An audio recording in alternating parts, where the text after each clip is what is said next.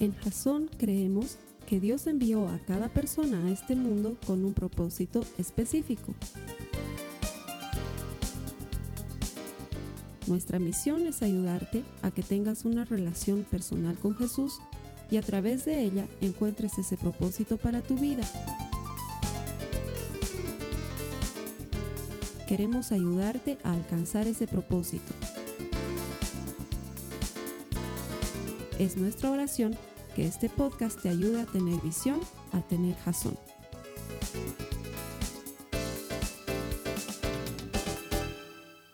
Estamos en esta serie que se llama Dios es.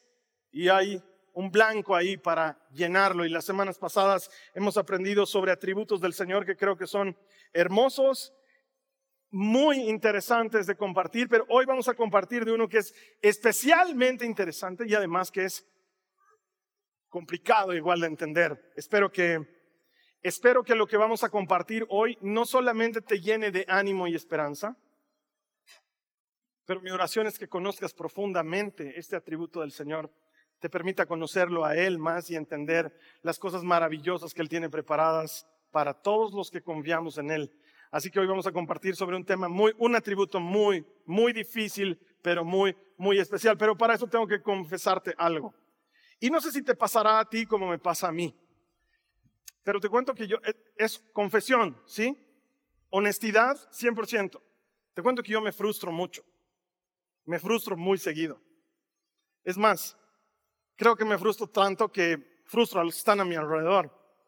La hermana Esther, que viene a trabajar con nosotros en la oficina de voluntarios, siempre me encuentra frustrado. Y me dice, ¿de qué estás frustrado, Carlitos? Y yo le digo, te voy a decir de qué no siempre estoy satisfecho con lo que hago aquí en la iglesia.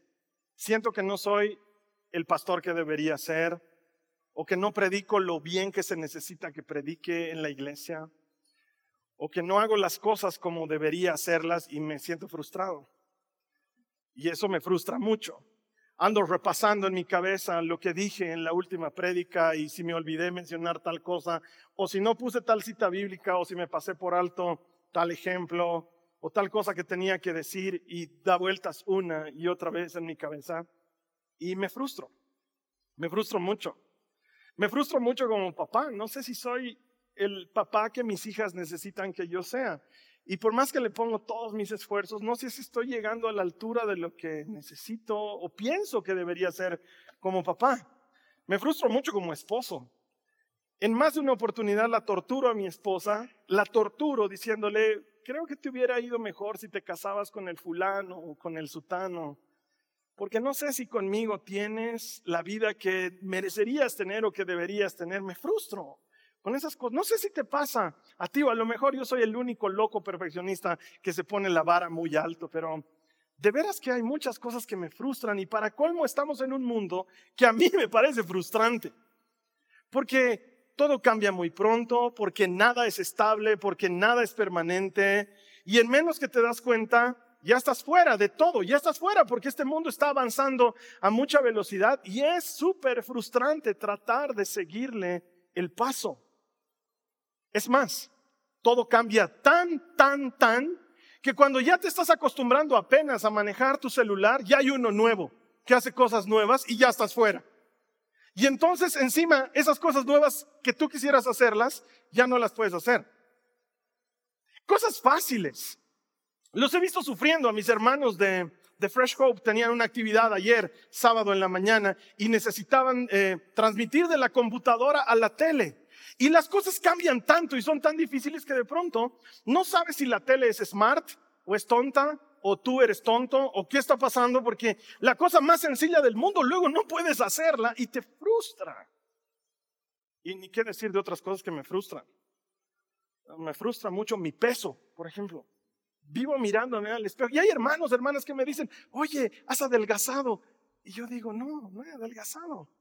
Es más, he engordado. No, se te ve más flaquito. No, tal vez se me ve menos gordito, pero... Y me frustra y me frustra la edad. ¿No te pasa eso?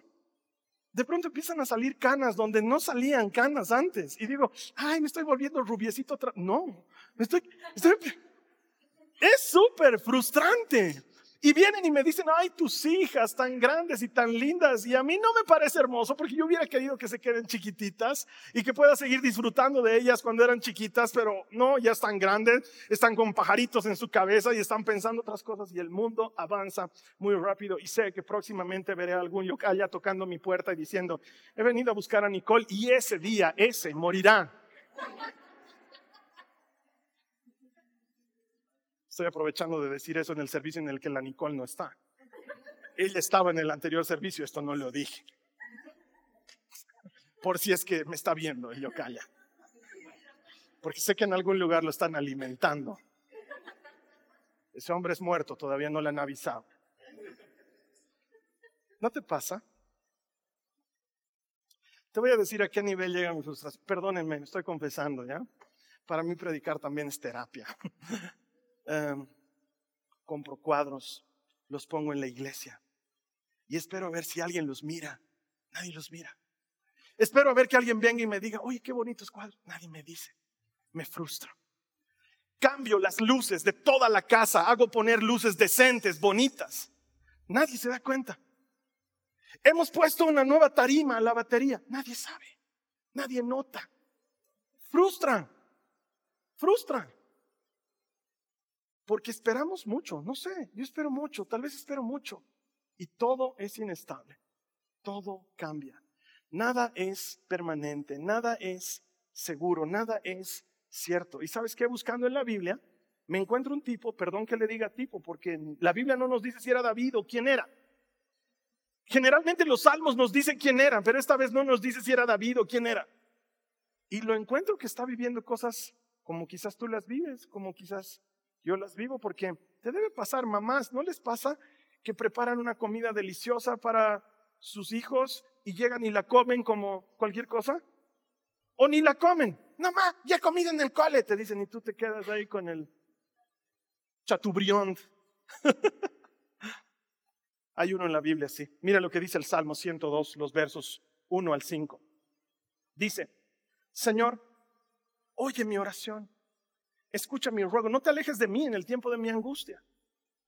Inclínate para escuchar y no tardes en responderme cuando te llamo.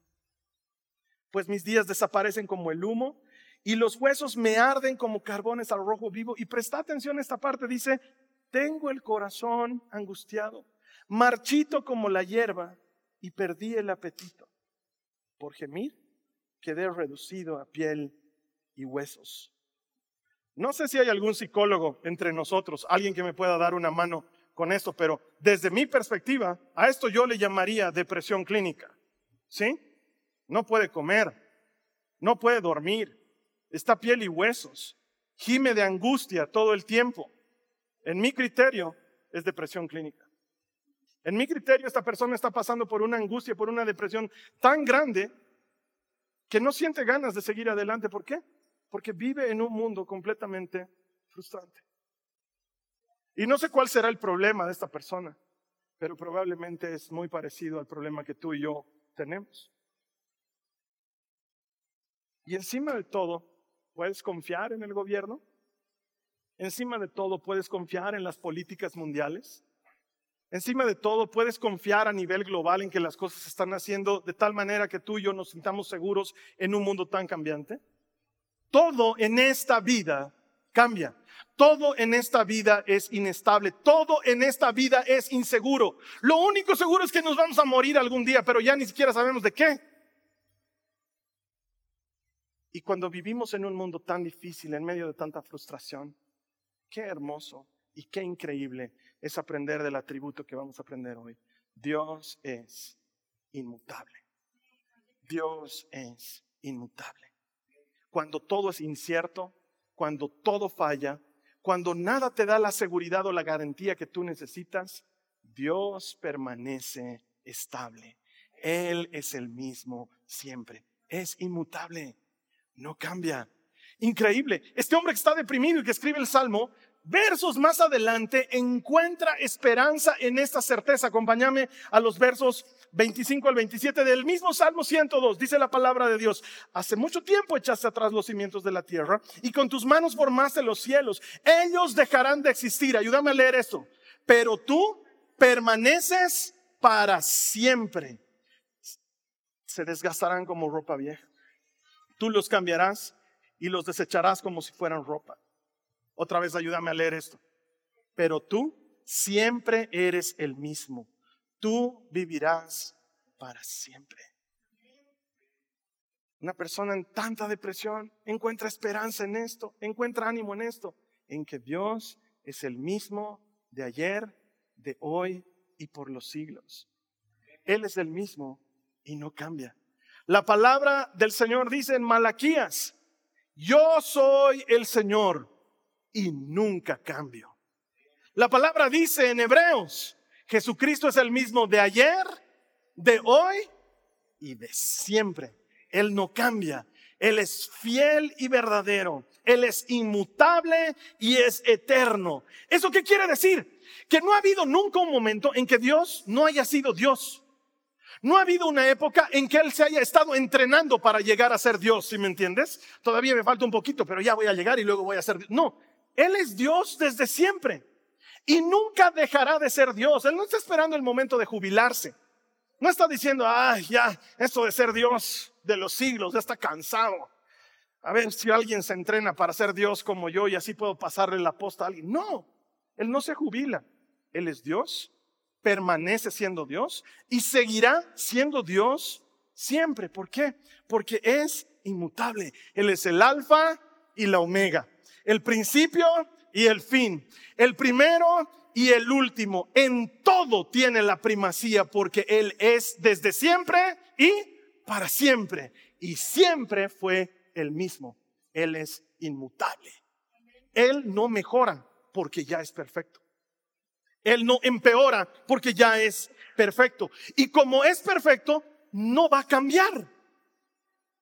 No es que ha habido una época en la que eras menos poderoso que ahora, pero ya te has vuelto súper poderoso. Eres el super Saiyajin. No. Él siempre ha sido igual de poderoso. Él es perfecto desde donde lo mires. No hay un solo momento en que digamos, en esto no te luciste, Señor, sorprendeme. No hay cómo, porque siempre es el mismo, siempre es igual, es perfecto, es eterno y nunca cambia. Pero, y no sé, no sé si te pasa, yo tengo un problema. Ven, hoy día es día de confesión, oren por mí, hermanos. Yo tengo un problema. Soy muy curioso desde que era chiquito. Sí, en una época en la que no había internet, yo coleccionaba las revistas de Villiquen. Han escuchado, perdón, Centennials, de, que no tienen idea de lo que estoy Tenía revistas de Villiquen. Tenía el libro gordo de Petete. Me encantaban las enciclopedias. Me pasaba todo el tiempo leyendo, investigando y estudiando porque soy así. Entonces, me he vuelto cristiano. Hermanos, me he metido pues en mi salsa. Biblia en hebreo, en griego. Me he vuelto loco. Horas de horas investigando, estudiando hermenéutica, recursos. Es una maravilla. Y alguien viene y me dice, Dios es inmutable. Entonces un ratito. O sea, está hermoso el atributo, que Dios sea inmutable, genial, pero me causa un ruido. Porque si Dios es inmutable, entonces ¿para qué oro? No sé si alguien, perdón si a alguien le estoy metiendo una duda. Pero si Dios no va a cambiar de opinión, ¿para qué oro? Es decir, si Él ya sabe lo que va a hacer y siempre lo va a hacer igual, entonces, ¿para qué le pido que lo haga diferente? Si de todas maneras ya lo hará igual. Carlos Alberto, no puedo creer que te hayas animado a traer a la iglesia en domingo algo así. Porque esto debería ser para escuela bíblica, ¿no ve? esto es para los nerds que nos gusta meternos en la Biblia y leer entre líneas y que sea denso y que te haga doler la cabeza. Pero creo que es importante que lo aprendamos si queremos entender qué es la inmutabilidad de Dios. Porque necesitamos comprender por qué decimos que no cambia. Y para eso hay que entrar denso a la escritura. ¿Quieren entrar denso conmigo a la escritura? ¿Alguien quiere aprender hoy, aparte de solamente salir animado, pero aprender? Ok, vamos a ir denso. Mira lo que dice Números 23, 19. Números 23, 19. Dios no es un hombre, por lo tanto no miente. Él no es humano. Ahora léelo conmigo. Por lo tanto no cambia de parecer. Ok, no cambia de parecer. inmutable. ¿Sí? Pero también me encuentro en las escrituras que hay una historia bien interesante cuando los israelitas están adorando un becerro de oro. Las debí escuchar alguna vez. Ese día es importante porque ese día Dios acaba de hacer un pacto con los israelitas. Ese día que Dios hace un pacto con los israelitas, ellos deciden ser su pueblo y le dicen a partir de ahora solo te vamos a adorar a ti, solo te vamos a seguir a ti. Y Dios le dice, yo les voy a bendecir. Y 30 minutos más tarde, solo media hora después, cuando Dios está a solas con Moisés en el monte, ellos están adorando un becerro de oro. No sé cómo habrá sido en esa época los bailes y las adoraciones de los becerros de oro, pero me imagino que era pues algo así como para papá, para papá. Ha debido ser. El becerro ha debido estar ahí y ellos. Ha debido ser, ha debido ser, no tengo idea, ha debido ser algo parecido a eso. Mientras tanto, Moisés está con, Moisés no sabe porque no es Dios. Dios es Dios. Él sabe lo que está pasando y le dice, Moisés, porque Moisés está Señor. Para un ratito, Moisés. Para. No estás escuchando. Ese es tu pueblo. Esos que tú sacaste de Egipto. Bien pronto se han olvidado de la promesa que acaban de hacerme. Y ya se han hecho un becerro de oro y lo están adorando. Así que por favor, Moisés, hazte un lado, déjame solo, porque los voy a destruir. Los voy a destruir. Pero no te preocupes, de ti voy a ser una nación grande. Tú vas a quedar con vida. De ti voy a ser una gran nación. Pero hazte un lado, déjame a solas porque los voy a destruir. Yo he leído ese pasaje. Y en ese pasaje dice que Moisés le dice, no, Señor, cae de rodillas. Y le dice, no, no, no los, no los destruyas, Señor, por favor, tú no eres así. Tú no eres así. Tú eres bueno y perdonador. Eres grande en misericordia. Eres lento para enojarte y rápido para perdonar, lejos de ti hacer tal cosa. Son tus hijos, son tus amados. No es mi pueblo, yo no los he sacado de Egipto, los has sacado tú con mano poderosa, con brazo extendido. ¿Qué va a decir el faraón? Que nos has sacado para morir en el desierto. No, lejos de ti hacer tal cosa, porque tú no eres así, Señor, tú eres fiel. Y bueno, ¿sabes qué? Si quieres matar a alguien, mátame a mí. Pero no los mates a ellos, toma mi vida, borra mi nombre de tu libro, ya no quiero estar, pero no los mates a ellos. Eso está en la Biblia. Y está este versículo, Éxodo 32, 14. Quiero que lo leas conmigo. Entonces, el Señor cambió de parecer en cuanto al terrible desastre que había amenazado destruir a su pueblo. Un ratito. ¿Cambia de parecer o no cambia de parecer? Acabo de leer claramente números. Dios no es hombre, no cambia de parecer. Pero luego aquí nos dice que Dios acaba de cambiar de parecer. Bueno, ¿cambia o no cambia? Y entonces ahí los que no saben de Biblia, los que les gusta atacar a los cristianos, encuentran eso y dicen, ¡Ah, está! Contradicción. No tiene nada que ver con ninguna contradicción. Está puesto ahí por algo. Está puesto ahí por algo. Entonces hay tres posturas bíblicas para explicarlo, porque sabes que esto que de pronto me despierta este interrogante, ¿cómo es posible? Al final cambio o no cambio de parecer. No es que yo sea inteligente, gente verdaderamente inteligente a través de los siglos que se han dedicado a estudiar las escrituras, durante mucho tiempo han debatido sobre este tema. ¿Qué está pasando aquí? ¿Dios realmente iba a destruir a Israel o se está haciendo al que va a destruir a Israel para ver cómo responde Moisés? En tal caso, Dios está mintiendo, está diciendo algo que no es verdad. Oye, son miles de interrogantes respecto a una sola cosa. Tres posturas que no son mías, son de gente que realmente sabe de Biblia, pero que te pueden ayudar a entender lo que está pasando. La primera postura es bastante simple. Dice, Dios es inmutable, pero sus planes no son inmutables, sus planes pueden cambiar. Él no cambia en carácter, en esencia, en quién es, pero sus planes no están escritos en piedra y los puede ir haciendo conforme Él quiera porque Él es dueño de hacer lo que quiera y tiene bastante lógica. Él sigue siendo el mismo, pero sus planes pueden cambiar. Postura número uno. me parece que es bastante razonable. La postura número dos se llama antropomorfismo. ¿Sí? No quiere decir que alguien se está comiendo algo, ¿sí? Porque es que, claro, ustedes que morfan, ¿no usan esos términos? Muy 80 de mi parte. Antropomorfismo quiere decir añadirle o asignarle características humanas a algo que no es humano. ¿Sí? Como por ejemplo lo que hace Disney. Tú ves la bella y la bestia y las tazas bailan, los candeleros bailan, los muebles bailan, la bestia baila, todos bailan, todos hablan, ¿no ve?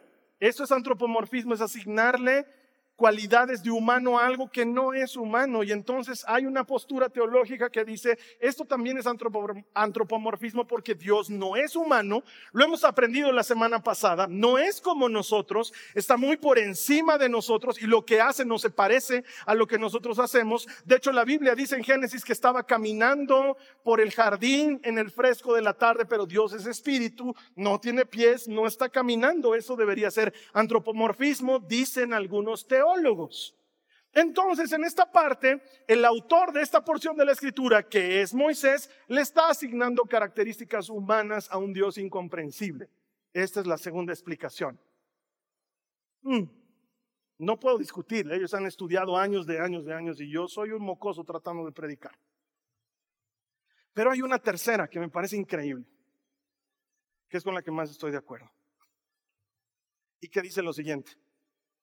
No sabemos. Me parece maravilloso.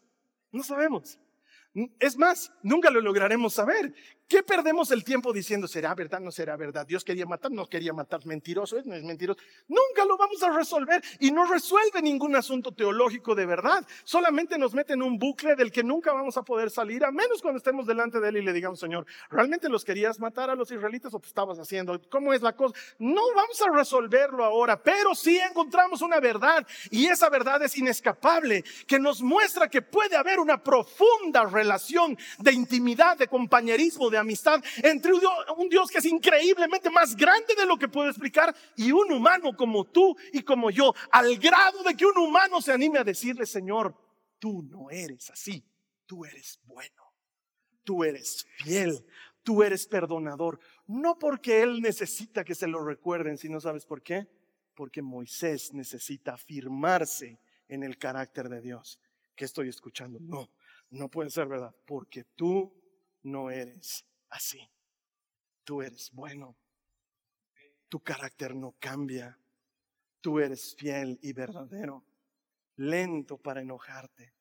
Rápido para perdonar. Ese eres tú. Entonces, ¿para qué oramos, Carlos Alberto? Porque no terminas de responderme. ¿Para qué oramos? ¿Para qué le pido algo al Señor si de todas maneras Él ya ha decidido lo que va a hacer? ¿De qué me sirve orar? Y cualquiera que haya pensado que la oración es para ganarle en la pulseta a Dios, no ha entendido de qué se trata la oración. La oración jamás estuvo pensada para eso.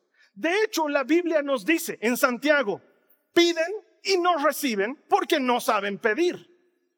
Y nos dice en primera de Juan, en el capítulo 5, en el verso 14, sabemos que si pedimos a Dios algo conforme a su voluntad, Él nos oye. Él nos oye.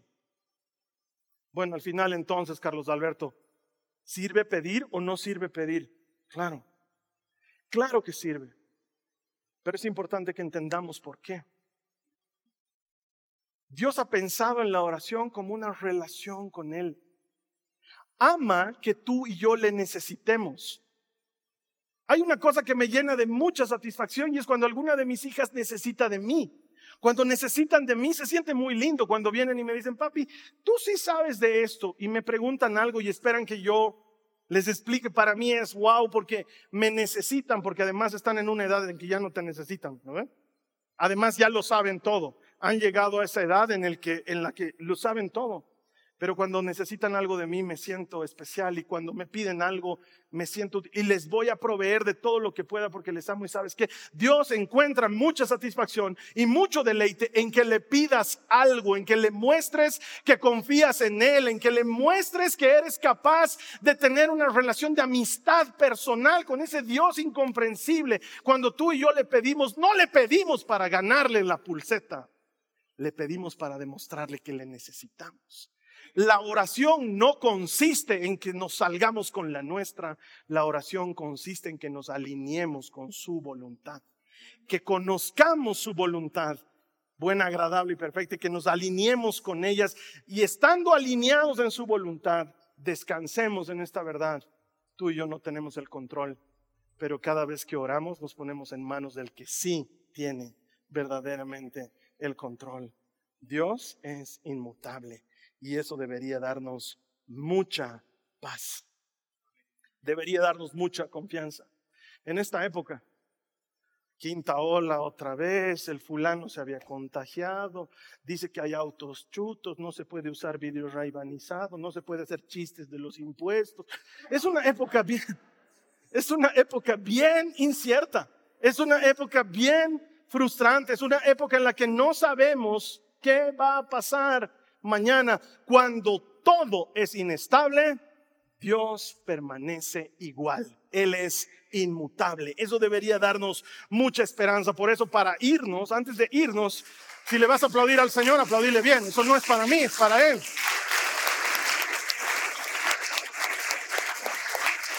Él es inmutable. Gracias, Jesús.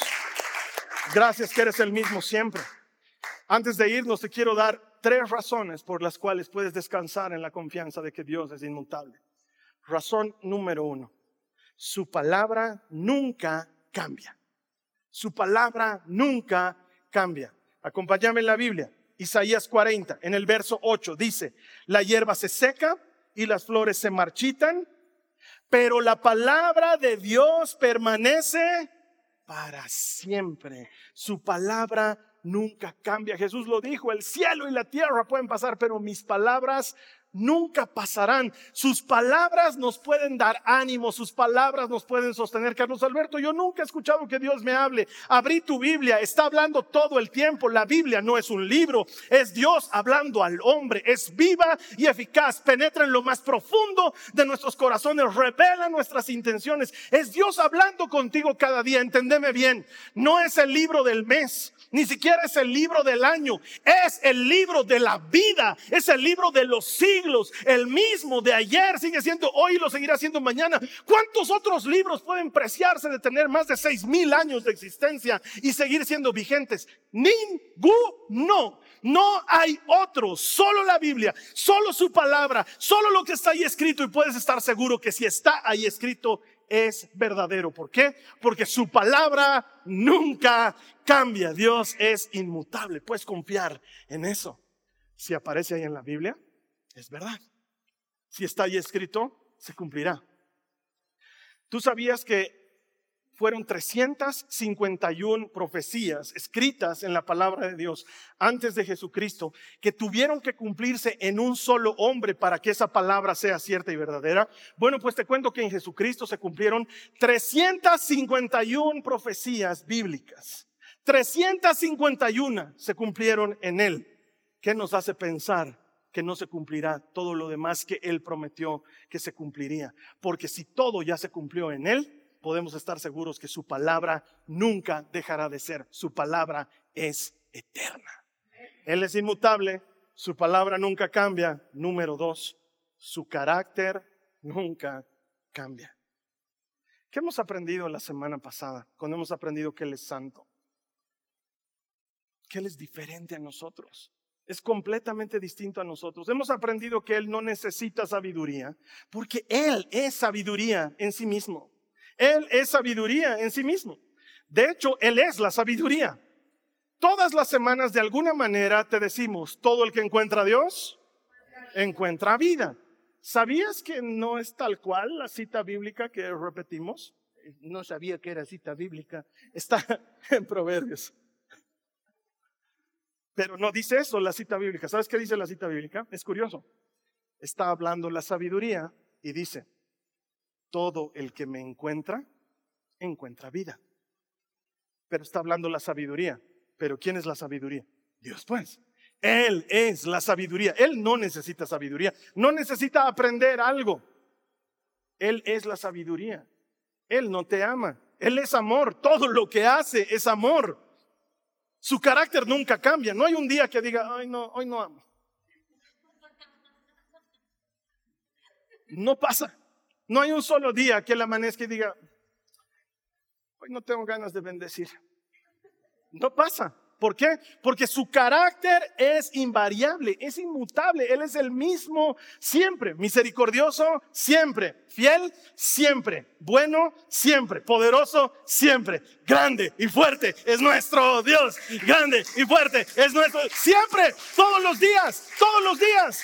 No hay un solo día que diga, hoy estoy medio debilucho. no he tomado mi batido. No, no es así. Él está bien todos los días. ¿Por qué? Porque su carácter es el mismo siempre. Mira lo que dice. Pablo lo va a explicar de la siguiente manera. En Romanos 8, los versos 35 al 39 dice, ¿acaso hay algo que pueda separarnos del amor de Cristo? ¿Será que Él ya no nos ama si tenemos problemas o aflicciones, si somos perseguidos o pasamos hambre o estamos en la miseria o en peligro o bajo amenaza de muerte o somos estronguistas? Claro que no. A pesar de todas estas cosas, nuestra victoria es absoluta por medio de Cristo, quien nos amó. Y estoy convencido de que nada podrá jamás separarnos del amor de Dios, ni la muerte, ni la vida, ni ángeles, ni demonios, ni nuestros temores de hoy, ni nuestras preocupaciones de mañana, ni siquiera los poderes del infierno pueden separarnos del amor de Dios. Ningún poder en las alturas, ni en las profundidades. De hecho, nada en toda la creación podrá jamás separarnos del amor de Dios que está revelado en Cristo Jesús, Señor nuestro. Esto merece un amén y amén y amén. Nada, nada, nada nos separa de Él. Jamás, nada. ¿Por qué? Porque su carácter no cambia. No puede ser malo. Él no puede ser malo. No puede amanecer un día y decir, a ver, sacaré a la tierra de su eje un ratito. A ver qué pasa. No puede. Porque no va a traicionarse a sí mismo, porque su carácter es el mismo siempre. Él no puede hacer ninguna maldad. ¿Sabes qué? No puede amarte más de lo que ya te ama. Porque ya te ama con todo lo que Él puede amar. Y su amor nunca cambia. No va, no va a pasar que un día tú amanezcas y escuches esas cuatro gotas de veneno. Ya no te amo. Cuatro palabras. Cuatro gotas de veneno matando mis sueños, rompiéndome el alma. Eso con Dios no pasará, porque sabes qué? No te puede amar más de lo que ya te ama y jamás te amará menos de lo que ya te ama porque Él te ama porque es su carácter. Esa es una noticia maravillosa. Esta semana me he portado bien, Dios me debe estar amando más, está amando igual. Esta semana me he portado mal, Dios no me debe amar. Dios te ama porque su carácter nunca cambia. Él es tierno y compasivo y misericordioso y gentil y bueno. Solo tienes que confiar en Él. Y número tres, sus promesas nunca cambian.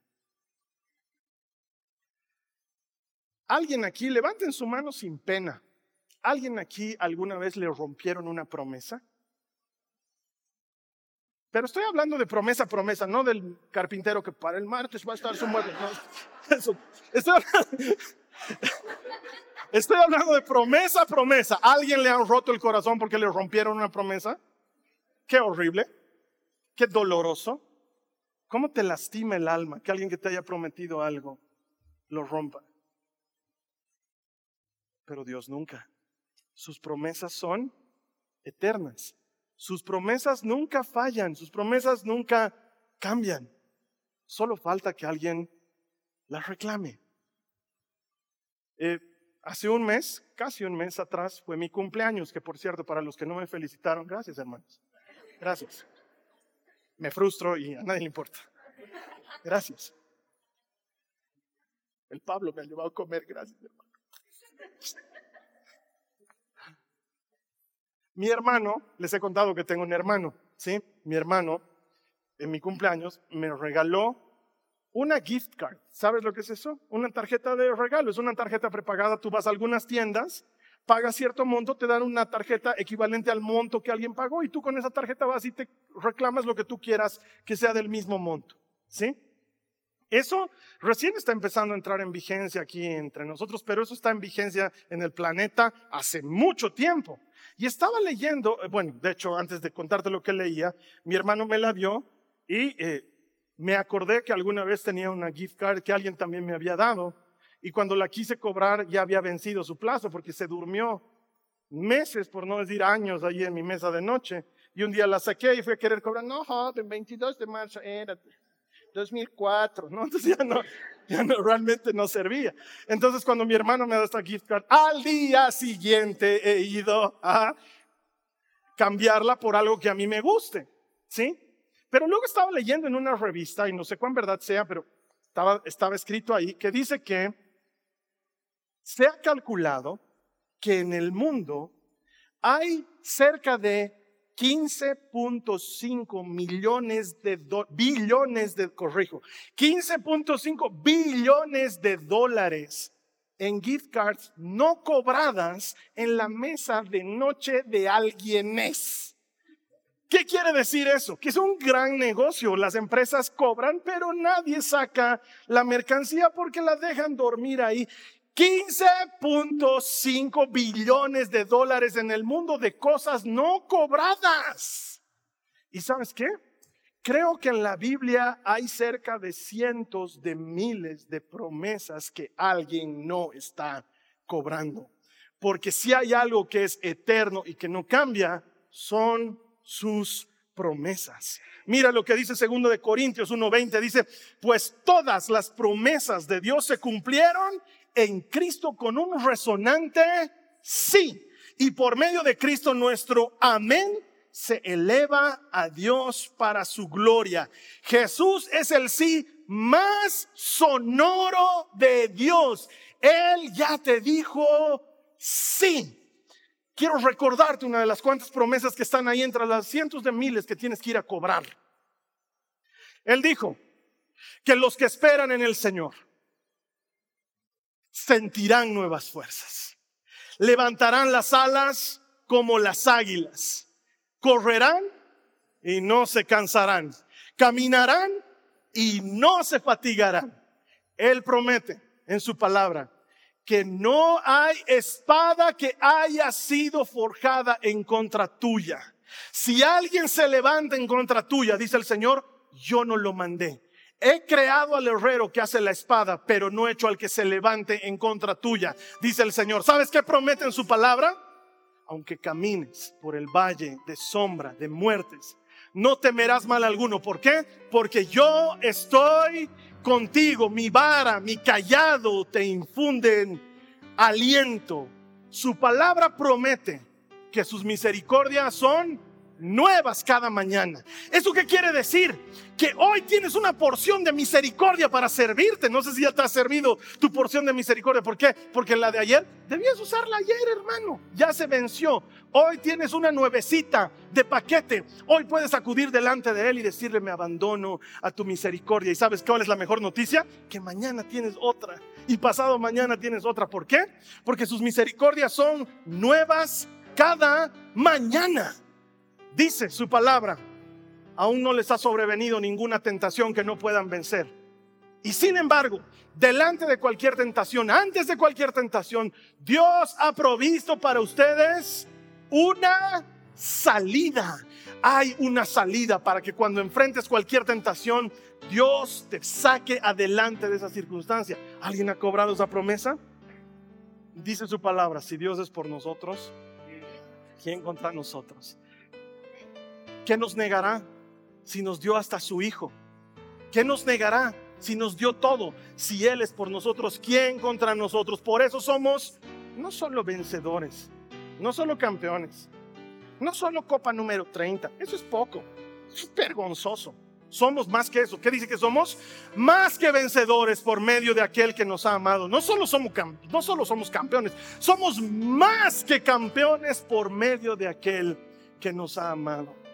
Por eso nada puede separarnos de su gran amor. ¿Sabes qué nos dice? ¿Sabes qué te ha prometido? ¿Sabes qué te ha prometido, Jasón? Que tu nombre está escrito en su libro. Tu nombre está escrito en su libro, con su puño y letra. La tinta es de sangre. Él pagó el precio. Te ha prometido que un día vas a escuchar las trompetas sonar.